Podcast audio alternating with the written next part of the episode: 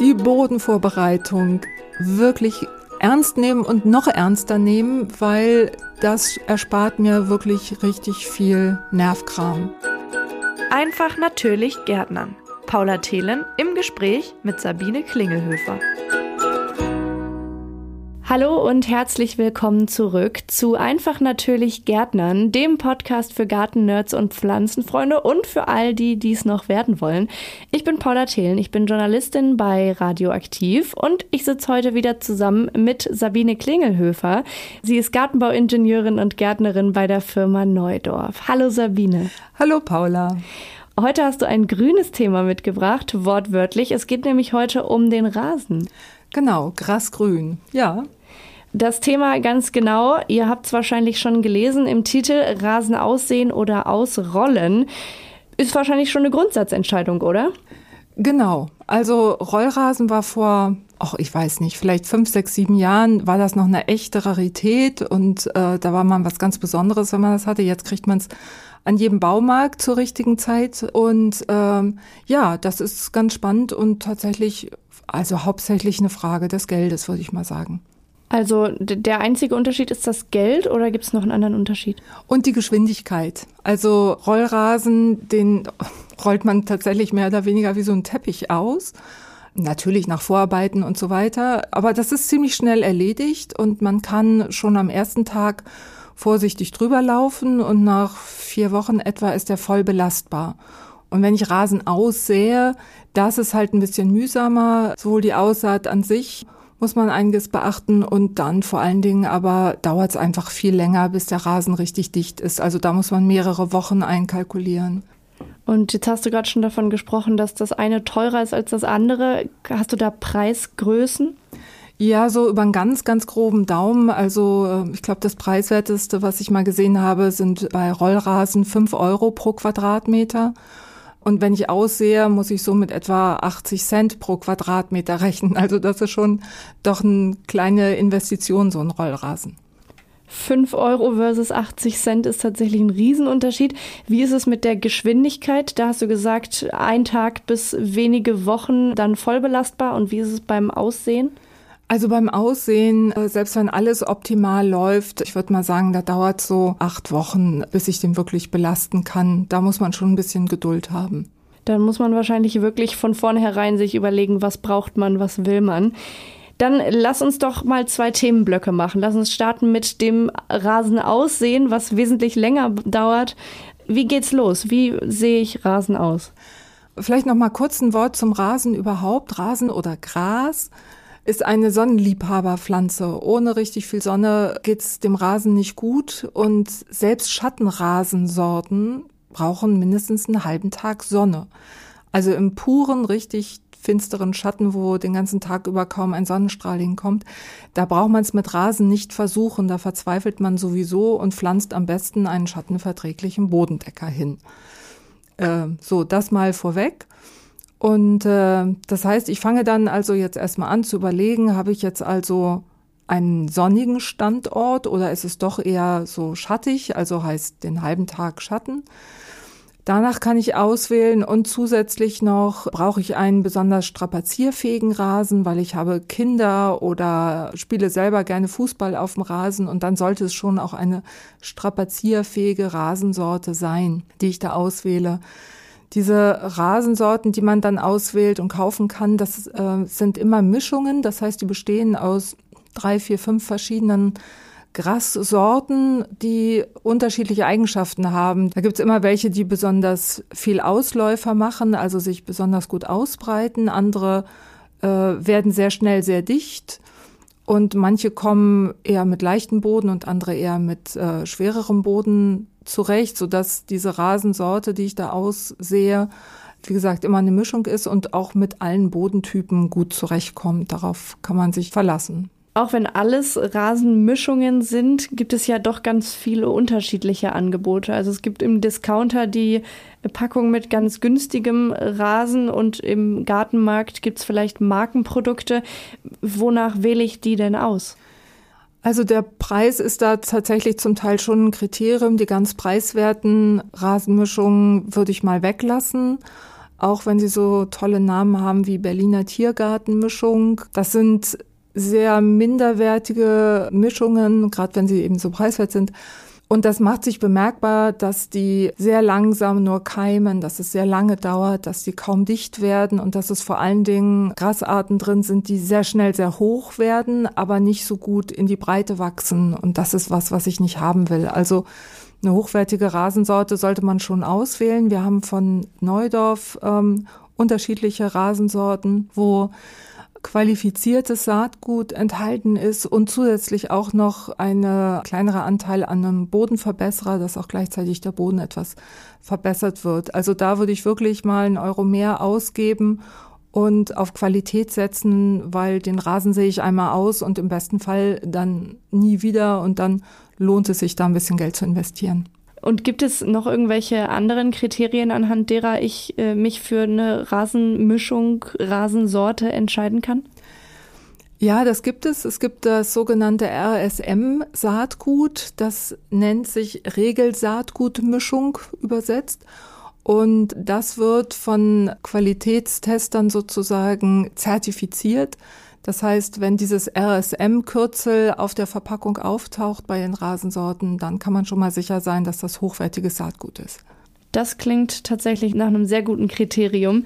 Wann legt man denn am besten so einen Rasen neu an?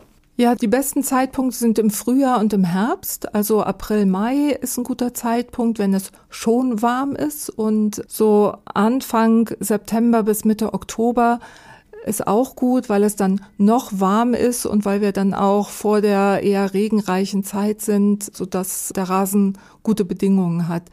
Mitten im Hochsommer könnte man es theoretisch auch machen, spricht nichts dagegen, außer dass ich dann, wenn es ein trockener Sommer wird, echt viel gießen muss. Und deswegen lasse ich den Sommer auf jeden Fall raus und bin am liebsten im Herbst am Rasen aussehen. Klingt auf jeden Fall einleuchtend. Wie gehe ich denn vor, wenn ich Rasen aussehe? Muss ich ja sicherlich erstmal den Boden irgendwie vorbereiten. Genau, und das ist, das sollte man echt ernst nehmen. Und das ist auch egal, ob ich Rollrasen nehme oder Rasen aussehe. Die Vorbereitung muss in jedem Fall gleich gründlich gemacht werden. Also das ist das A und O und das kann man gar nicht oft genug betonen, dass das ganz wichtig ist. Genau, also ich fange an, indem ich den ganzen Bewuchs darunter nehme, am besten mit einem Spaten, den Rasen oder was auch immer da drauf ist, flach abstechen. Natürlich, wenn da Stauden sind oder so, dann muss ich die richtig mit Wurzelballen ausgraben, aber meistens ist es ja irgendeine Art von Wiese oder die Neubaufläche, die mit Unkräutern bewachsen ist. Also alles entfernen, auch Unkraut, Wurzelstücke und auch Steine wegsammeln. Das ist erstmal ein bisschen mühsam. Das heißt, Bewuchs entfernen, mit einer Grabegabel dann Stückchen für Stückchen den Boden auflockern. Oder man macht es sich einfacher und äh, macht das Ganze mit einer Fräse. Das ist so ein motorbetriebenes Gerät, was man sich aber auch ausleihen kann bei den Baumärkten zum Beispiel. Damit kann ich den Boden richtig gut lockern. Das ist so das Wichtigste erstmal. Beim Lockern kann ich dann auch gleich schon einen Bodenverbesserer mit einarbeiten, wie zum Beispiel so einen, den Therapreta Bodenverbesserer, den wir da anbieten. Der macht den Boden lockerer und äh, liefert gleichzeitig auch noch ein bisschen Humus. Ähm, jetzt habe ich eben schon Boden verbessern so selbstverständlich gesagt und du natürlich auch.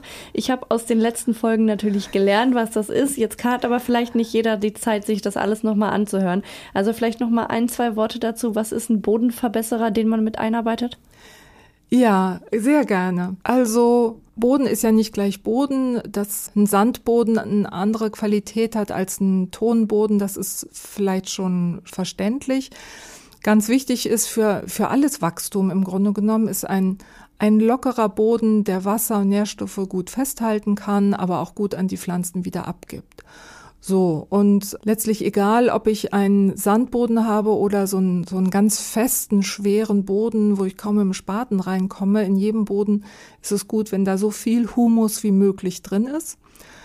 Das kann ich machen mit eigenem Kompost oder ähm, Humus ähm, in Form von Kompost auch zukaufen. Oder ich nehme eben einen Bodenverbesserer, den ich ausstreue. Das ist so eine Art Granulat, ein komprimierter Humuslieferant. Und dieser Therapreta Bodenverbesserer, der hat noch den Vorteil, da ist Pflanzenkohle drin, die eine riesen Oberfläche hat, sodass der Boden dann sehr viel besser noch Wasser speichern kann. Was wir ja in diesen Zeiten mit diesem Klimawandel durchaus überall brauchen können. Und wenn man das gleich von Anfang an mit einarbeitet, dann hat man schon mal gute Bedingungen geschaffen für den Rasen. Ich muss noch bei einem Punkt mal nachhaken. Du hattest eben die Fräse erwähnt, mit der man den Boden so auflockern kann. Du hast aber in den ersten Folgen, erinnere ich mich, ein paar Mal gesagt, dass man auf keinen Fall umgraben sollte. Also was ist der Unterschied zwischen äh, mit einer Fräse auflockern und umgraben und warum ist es da jetzt in Ordnung? du stellst echt gute Fragen. Das finde ich richtig gut. also beim Fräsen Streng genommen ist es da auch so, dass man von der oberen Fläche, von der Bodenoberfläche etwas nach unten bringt und von unten nach oben. Das stimmt. Andererseits ist es so, wenn auf der Fläche bislang nur, wie es oft in Baugebieten ist, vorher eine Wiese war und der Boden ganz fest ist, dann reicht das nicht, wenn ich nur oben so ein bisschen lockere oder mit einer Hacke daran gehe. Das muss dann schon ein bisschen tiefer werden. Und diese dicken Klumpen an Boden, wenn ich so einen festen Boden habe und den nur mit der Grabegabel lockere, das wird nicht locker genug für diese Aussaat und für diese zarten Rasenwurzeln, damit die da gut einwurzeln können. Also in dem Fall, entschuldigt liebe Regenwürmer und liebe Mikroorganismen, da müssen die dann einmal durch bei dem Fräsen. Und wir hoffen dann alle, dass sie sich schnell wieder erholen und das tun sie schon auch. Also solange man das nicht regelmäßig jedes Jahr macht, ist das, finde ich, vertretbar. Okay, und wir tun ja gleichzeitig auch was für einen guten Boden. Ja. Zum Fräsen vielleicht nochmal, das reicht, wenn man einmal durchfräst. Es gibt so Leute, die sind da so begeistert von, äh, mit dieser Fräse da durchzujachtern und meinen, sie müssen dann quer und längs und nochmal, damit es so ganz fluffig wird. Das ist gar nicht so das Ziel. Es muss jetzt nicht super fluffig werden, dass ich bis zu den Knien da versinke in der lockeren Erde. Das ist gar nicht so gut, weil dann die Bodenstruktur völlig zerstört ist. Also einmal fräsen, einmal durchgehen reicht. Dann kann ich noch mal gucken, sind noch irgendwelche Steine nach oben gekommen, die ich absammle. Und dann schnappe ich mir eine Walze, die ich auch ausleihen kann und gehe dann erstmal drüber, bevor ich irgendwas anderes gemacht habe, damit der Boden wieder ein bisschen fester wird und ein bisschen bessere Struktur wieder bekommt. Also erst lockern und dann wieder festmachen. Ja, hört sich ein bisschen komisch an, ne? merke ich jetzt auch gerade, aber es macht Sinn, vertrau mir. okay, äh, dein Wort in Gottes Ohr. Dann habe ich den Boden also wieder fest, nachdem ich ihn gelockert habe. Und ähm, kann ich dann jetzt schon aussehen oder kommt noch ein Zwischenschritt? Es kommt tatsächlich noch ein Zwischenschritt. Ich kann nämlich schon gleich einen organischen Rasendünger ausbringen. Bevor ich ausgesät habe, wir haben da den AZ-Rasendünger. Der hat nicht nur Nährstoffe, sondern auch Mikroorganismen und sogar noch Mykorrhiza, also nützliche Bodenpilze, die auch noch wieder den Wurzeln das Anwachsen und das Wasseraufnehmen deutlich erleichtern. Und dieser Dünger macht auch keine Verbrennung, also muss man nicht Angst haben, dass der Rasen dann nicht gut keimt, im Gegenteil. Das heißt, ich bringe erst am besten mit einem Streuwagen ganz gleichmäßig den Rasendünger aus und danach kann ich dann endgültig das Saatgut ausbringen. Das kann ich mit der Hand oder eben auch mit dem Streuwagen machen. Unter dem Begriff Streuwagen kann ich mir tatsächlich was vorstellen. Aber ist das eine größere Anschaffung oder kann man sowas auch ausleihen? Das kann man tatsächlich ausleihen. Ich würde aber empfehlen, dass man sich das, weil das jetzt wirklich nicht die große Investition ist, dass man sich so einen Streuwagen doch selber anschafft, weil das Ausbringen des Rasendüngers mit dem Streuwagen, das ist einfach viel einfacher und viel, viel gleichmäßiger, als wenn man das mit der Hand macht. Also Rasendünger muss man dann später nochmal immer mal wieder ausbringen. Meinst du, deswegen lohnt es sich? Ja, genau. Also wer, wer einen einigermaßen schönen Rasen haben möchte, der muss den zweimal im Jahr düngen. Ohne das hat man auch eine grüne Fläche, aber da ist dann unter Umständen irgendwann nicht mehr so viel Rasen, sondern mehr Unkraut drin. Also erst wird gedüngt und dann wird ausgesät? Genau, das ist die bessere Reihenfolge. Das kann ich gleich direkt nacheinander machen. Das zusammen auszubringen macht keinen Sinn, weil sich das in diesem Streuwagen dann entmischt. Dann habe ich keine gleichmäßige Verteilung von Samen und von Dünger. Also deswegen in, in zwei Arbeitsgängen ausbringen. Und danach kann nochmal die Walze zum Einsatz kommen. Dann gehe ich nämlich nochmal mit der Walze drüber über die ausgesäten Rasensamen, um die nochmal fest auf den Boden zu bringen, damit die schon einen guten Bodenschluss haben. Und dann kommt schon das erste Mal Gießen. Eine Zwischenfrage habe ich noch. Bodenschluss. der Bodenschluss, ja. Also eine gute Verbindung. Wenn man sich das so vorstellt, so eine Bodenoberfläche kann ja auch so ein bisschen krümelig sein. Und wenn da so ein Rasensamen, der ist so drei, vier Millimeter lang, wenn der einfach nur so locker oben drauf liegt, dann anfängt zu keimen, dann kann er sehr schnell mal austrocknen. Und je besser er mit dem Boden Kontakt hat, umso schneller kann er einwurzeln und seine Wurzeln auch tief in den Boden bringen. Also Rasensamen andrücken und dann kann gewässert werden?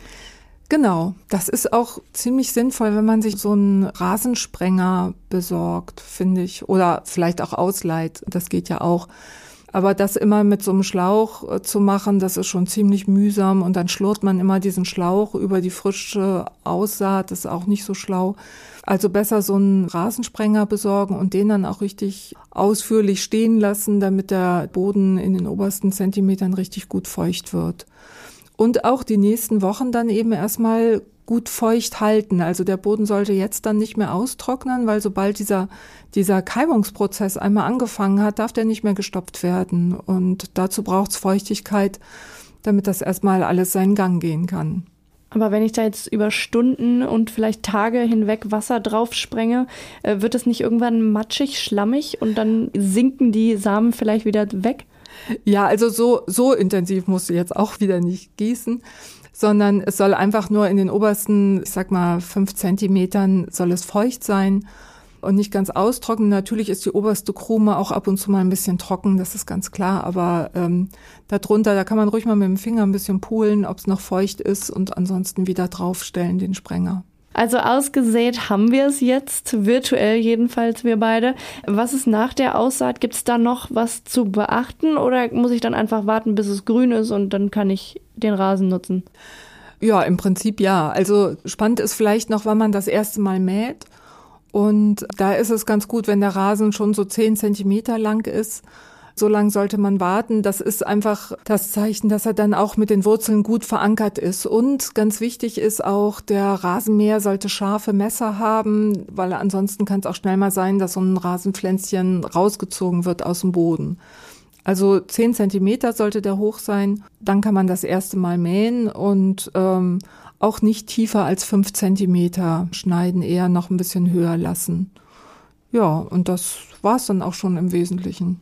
Jawohl, also Kapitel 1 quasi, das Rasen selbst aussehen haben wir damit abgehakt. Vielleicht einen kurzen Satz noch. Da kommt natürlich dann auch im Laufe der Zeit noch mal ein bisschen Unkraut hoch. Vieles kann man einfach wachsen lassen, weil das mit dem Rasenmähen dann verschwindet. Bei den sogenannten Wurzelunkräutern oder auch bei so fiesen Sachen wie Girsch oder so, den würde ich schon versuchen rauszuziehen. Und auch spätestens, wenn die Unkräuter anfangen, sich vielleicht schon zu versamen, also Samen zu bilden, das würde ich dann rausreißen.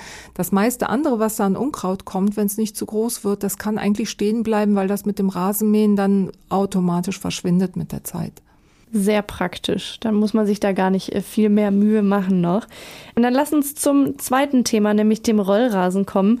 Vielleicht erstmal vorab. Ich stelle mir das jetzt vor wie so eine Rolle Teppich. Den rolle ich aus auf der äh, braunen Erde und dann fängt der da an zu wachsen. Wie wird sowas hergestellt?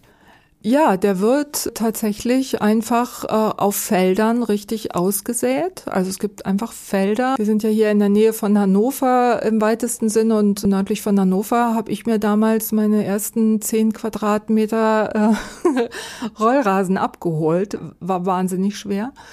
Also der wird aus, auf Feldern angebaut, etwa zwölf bis 14 Monate lang und dann wird er tatsächlich geerntet. Also mit Maschinen die schneiden, na, vielleicht so vier Zentimeter in den Boden rein äh, und, und schälen diesen, diesen Rasen regelrecht ab vom Boden und rollen den gleichzeitig auf und äh, ja, packen den auf Paletten. Also es ist schon faszinierend und wenn es gut ist, dann sollte immer gut sein natürlich, dann wird der geerntet und innerhalb von 24 Stunden noch ausgeliefert, weil äh, das kann man sich ja vorstellen, das ist jetzt nicht das Natürliche für so einen Rasen, dass der aufgerollt wie ein Teppich irgendwo rumliegt. Also der muss dann tatsächlich auch sehr schnell verarbeitet werden. Das ist ja wirklich schon faszinierend. Also genauso stellt man sich's ja vor, weil anders kann es ja irgendwie gar nicht sein. Aber zu hören, dass es tatsächlich so ist, das gibt einen ganz, ganz neuen Berufszweig in meinem Kopf jetzt plötzlich.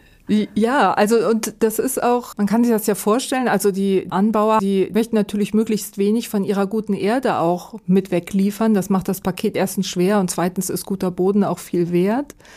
Das heißt, sie müssen vorher das Feld potteben machen, dass sie mit ihren Maschinen wirklich ganz, eine ganz gerade Fläche haben, damit sie das ganz gut abschälen können in immer der gleichen Stärke und so. Das ist schon die hohe Schule, würde ich mal sagen, dass man das so richtig gut anlegt.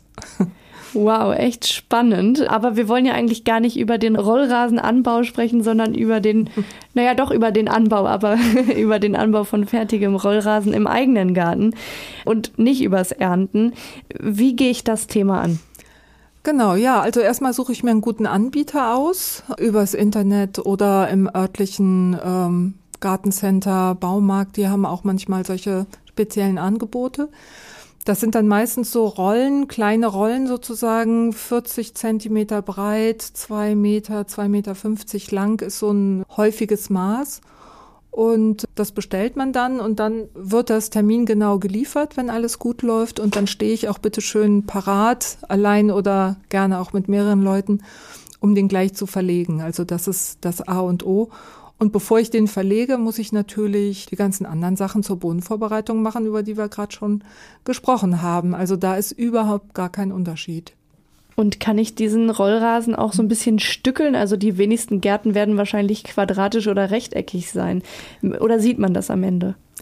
Ähm, also das Beste ist natürlich, wenn man möglichst diese langen Bahnen einfach so ausrollen kann. Und da fängt man am besten in der hintersten Gartenecke an, damit man nicht so oft drüber laufen muss über den fertig verlegten Rasen. Und beim Verlegen ist es auch noch gut, wenn man das in so einem, also wie man das vom Mauern kennt, dass man das so versetzt auslegt, dass also die Nähte immer an unterschiedlichen Orten sind. Die, die Stücke sollten richtig eng aneinander gelegt werden.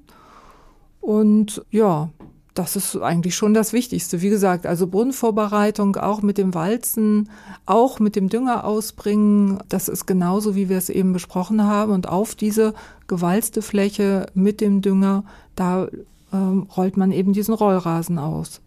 Und die Nähte, wie du sie eben genannt hast, die sieht man am Ende nicht mehr oder muss man da vielleicht noch mal so ein bisschen Grassamen dazwischen sehen? Nee, die sieht man dann tatsächlich nicht. Die sieht man vielleicht noch ein bisschen am ersten Tag, aber das verwächst sich wirklich sehr schnell. Und das Praktische ist einfach, ich kann am ersten Tag schon durchaus darüber gehen, sollte jetzt noch kein Fußballspiel drauf machen, aber begehen kann ich den Rasen schon sofort und nach vier bis sechs Wochen ist er voll belastbar. Und ab wann mähe ich den Rollrasen zum, zum ersten Mal? Das erste Mal mähen am besten so nach zwei Wochen, je nach Witterung auch. Also das sieht man ja, ob der dann schon tatsächlich auch gewachsen ist, sodass man ihn überhaupt mähen muss. Und dann am besten quer zur Verlegerichtung, dass man nicht aus Versehen vielleicht auch noch den Rasen ein bisschen anlupft. Das wäre noch ganz wichtig. Und auf keinen Fall im ersten Jahr den Rasen vertikutieren. Das versteht sich vielleicht von selbst, aber ich sage es lieber nochmal dazu. Also erstmal im ersten Jahr auf keinen Fall vertikutieren. Ja, ich glaube, das leuchtet auf jeden Fall mir jedenfalls ein. Ich glaube, damit sind wir auch beim Rollrasen am Ende, oder? Genau, also dass man den nach dem Verlegen, nee, erstmal noch vorm Verlegen kann man die Fläche auch schon mal wässern, dass das feucht ist, wenn man auslegt. Und nach dem Verlegen natürlich auch nochmal wässern und auch erstmal noch feucht halten, bis er gut angewachsen ist. Man kann ihn, also so einen Test äh, kann man natürlich machen, indem man versucht, so nach zwei, drei Wochen den Rasen anzulupfen, um zu gucken, also wie so ein Teppich eben, ist da ein Widerstand, sind die Wurzeln schon drin im Boden oder nicht. Daran kann man das erkennen, aber ansonsten mehr braucht man da eigentlich gar nicht drüber zu reden, glaube ich. Sehr gut, dann lass uns doch noch mal zu meinen beliebten drei Tipps zum Ende kommen. Wie du sie aufteilst, sei dir überlassen. Welche drei Tipps hast du, um Rasen in den Garten zu bringen? Die Bodenvorbereitung wirklich ernst nehmen und noch ernster nehmen, weil das erspart mir wirklich richtig viel Nervkram. Das ist das Aller, Allerwichtigste. Bodenvorbereitung gut machen, sorgfältig machen. Zweiter Punkt ist unbedingt hochwertiges Saatgut verwenden. Achtet auf RSM Saatgut. Das ist ein Qualitätssiegel sozusagen. Das ist der zweite Punkt. Und der dritte Punkt, kein guter Rasen ohne Dünger. Und das schon bei der Aussaat oder beim Ausrollen. Und ein organischer Dünger macht niemals irgendwelche Verbrennungen. Und der gute Neudorf AZ Rasendünger ist natürlich besonders gut. Klingt nach einer runden Sache, nach einem super Schlusswort. Vielen Dank dir, Sabine, für diese Infos. Sehr gerne. Macht's gut. Damit, Sabine hat es schon gesagt, verabschieden wir uns aus dieser Folge. Wenn ihr noch Fragen habt da draußen, dann schaut vielleicht als allererstes mal in die Show Notes. Da haben wir euch nämlich alles nochmal aufgelistet, schriftlich, worüber wir hier gerade gesprochen haben. Und wenn da aber noch Fragen übrig bleiben, dann dürft ihr euch gerne an die Firma Neudorf wenden. Entweder per Instagram oder Facebook einfach eine Direktnachricht schicken. Oder ihr schaut mal auf neudorf.de, Neudorf mit Doppel-F. Da gibt es sogar eine Telefonhotline bei der ihr anrufen könnt und dann eure Frage mit dem Personal am Telefon direkt bequatschen könnt. Genau, und damit sagen wir, wie schon angekündigt, Tschüss für heute und bis zum nächsten Mal. Tschüss. Das war der Podcast Einfach natürlich Gärtnern mit Paula Thelen und Sabine Klingelhöfer. Mehr zum Thema gibt's auf neudorf.de.